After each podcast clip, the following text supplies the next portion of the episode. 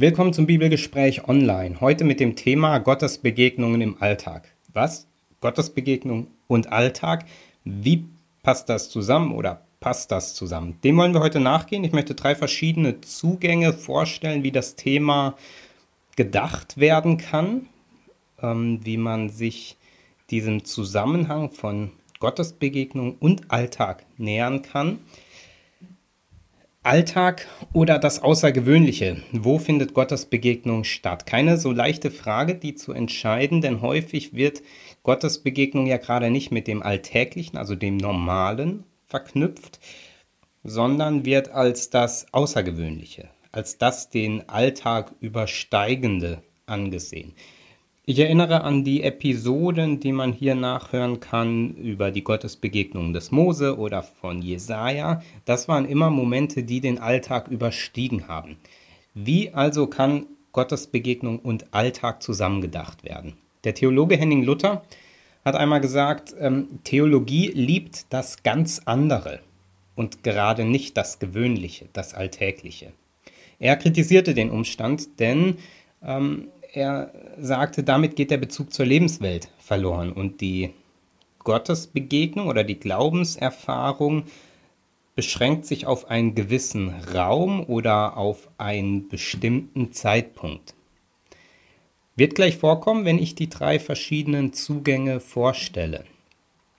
Den ersten Zugang habe ich genannt Transzendierung des Alltäglichen oder des Alltags. Also Erfahrungen der Alltagswelt, die religiös erlebt werden. Die können zu Orten der Gottesbegegnung werden. Das können zum Beispiel ästhetische Erfahrungen sein, also die Erfahrung von Schönheit oder Dramatik, die Transzendenzerfahrungen ermöglichen. Beispiele wären ein Film, den man sieht und der einen tief berührt und anregt oder Erfahrungen, ähm, die man hat beim äh, Betrachten von Kunst oder klassisch ähm, von Natur. Der Spaziergang in den Sonnenaufgang hinein und die Sonne erhebt sich.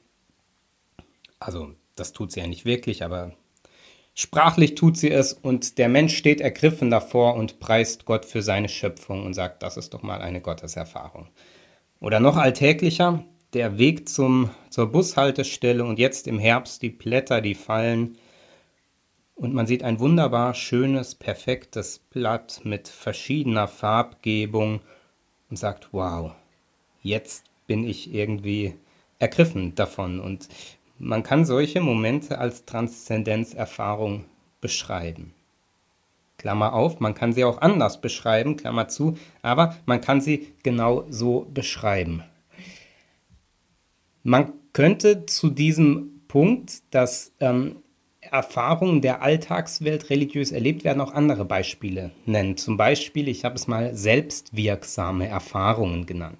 Ich tue etwas und im Gelingen oder auch nur im Tun erlebe ich Transzendenz. Zum Beispiel beim Sport. Ich verausgabe mich, der ganze Körper wird, ähm, wird gefordert und ich erlebe darin ein tiefen Frieden, ein Glücksgefühl, eine Erfahrung von Transzendenz, von, von Flow. Auch hier, man kann diese Erfahrung anders deuten. Ähm, ich finde den Gedankengang aber wirklich sehr spannend und wichtig zu sagen, wie, wie können wir denn heute Gottesbegegnungen überhaupt beschreiben? Die Art von, von Gottesbegegnungen, die in der Bibel äh, geschildert werden, oder die aus damaligen Zeiten ähm, tradiert werden, das sind Gottesbegegnungen, die wir heute ja auch anders beschreiben könnten. Mit Suggestion oder, oder ähnlichen Begriffen gäbe es die Möglichkeit, das anders zu benennen. Und diese Art von Gotteserfahrung ist in unserer Zeit, sagen wir es mal vorsichtiger, seltener geworden. Und die Frage ist ja, wo, wo gibt es Orte dieser Transzendenzerfahrung?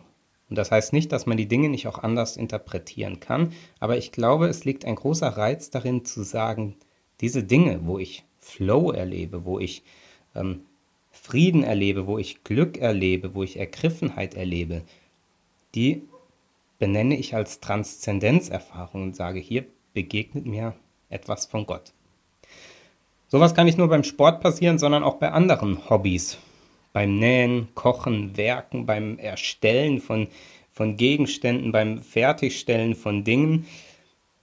Momente, wo man merkt, das, was ich tue, das schafft eine Atmosphäre, die ja mich übersteigt und mir einen Mehrwert bietet. Das wären für mich ähm, Beispiele für eine Transzendierung des Alltäglichen. Dinge, die im Alltagsgeschäft, im Alltagsleben vorkommen, bekommen eine transzendente Dimension oder Bedeutung. Den zweiten Zugang, den ich benennen möchte. Außergewöhnliche Orte oder Räume oder Zeiten oder Handlungen im Alltag, die Raum schaffen für Transzendenz. Also, das hieße, die Gottesbegegnung findet in Situationen statt, die aus dem Alltag herausstechen bzw. bewusst abgegrenzt sind. Zum Beispiel religiöse Zeiten, also bestimmte Zeiten im Alltag, aber doch darin klar abgegrenzt, die der religiösen Übung reserviert sind. Zum Beispiel stille Zeit, die man morgens für sich macht oder abends. Oder der wöchentliche Besuch des Gottesdienstes. Stundengebet, Meditation oder ähnliches, wo im Alltagsgeschehen eine feste Zeit reserviert und bestimmt wird, die der Transzendenzsuche gewidmet ist. Das kann auch eine Spur größer sein und es können Veranstaltungen sein, also Zeiten, die aus dem Alltag herausgenommen sind, zum Beispiel Freizeiten, Konferenzen, Gottesdienste, Lobpreisabende oder ähnliches, also wo ein bestimmter Zeitblock genommen wird, der vom Alltag getrennt ist. Typisches Phänomen oder Beispiel sind Konferenzen oder Freizeiten, wo man mehrere Tage sich Zeit nimmt und auf ein Thema oder auf die Gemeinschaft fokussiert, intensiv erlebt. Und dieses intensive Erleben lässt sich, das ist die Erfahrung, die man wahrscheinlich jeder in seinem Leben, der auf Freizeiten war, gemacht hat, diese Erfahrung lässt sich nicht in den Alltag zurücktransportieren weil es eine aus dem Alltag herausgenommene Zeit ist. Manche Dinge davon vielleicht schon, manche Denkanstöße, Verhaltensweisen oder ähnliches bestimmt schon, aber dieses Gefühl lässt sich nicht mit in den Alltag nehmen, weil es eine aus dem Alltag herausgenommene Zeit ist. Der dritte Zugang, den ich kurz vorstellen möchte, sind Gottesbegegnungen, die nicht Teil des Alltags sind, sondern in diesen hineinbrechen, sozusagen unaufgefordert. Also ich wiederhole nochmal. Erstens hatten wir, dass das Alltägliche transzendiert wird. Zweitens aus dem Alltag abgegrenzte Zeiten, in denen Transzendenzerfahrungen gemacht werden. Und drittens, dass in den normalen Alltag Transzendenzerfahrungen hineinbrechen. Gottesbegegnungen sind dann Widerfahrnisse, die nicht gemacht werden können, sondern die sich ereignen. Klammer auf, die biblischen ähm, Gotteserfahrungen sind oft genau solche. Ich erinnere an äh, Mose im Dornbusch, der äh, seine Schafe hütet und dann eine Vision hat. Oder äh, andere ließen sich da auch finden. Eine Erfahrung von Transzendenz, die in Situationen hineinkommt, woher auch immer und neue Ideen, Träume, Erkenntnisse, Eindrücke, kreative Prozesse schafft.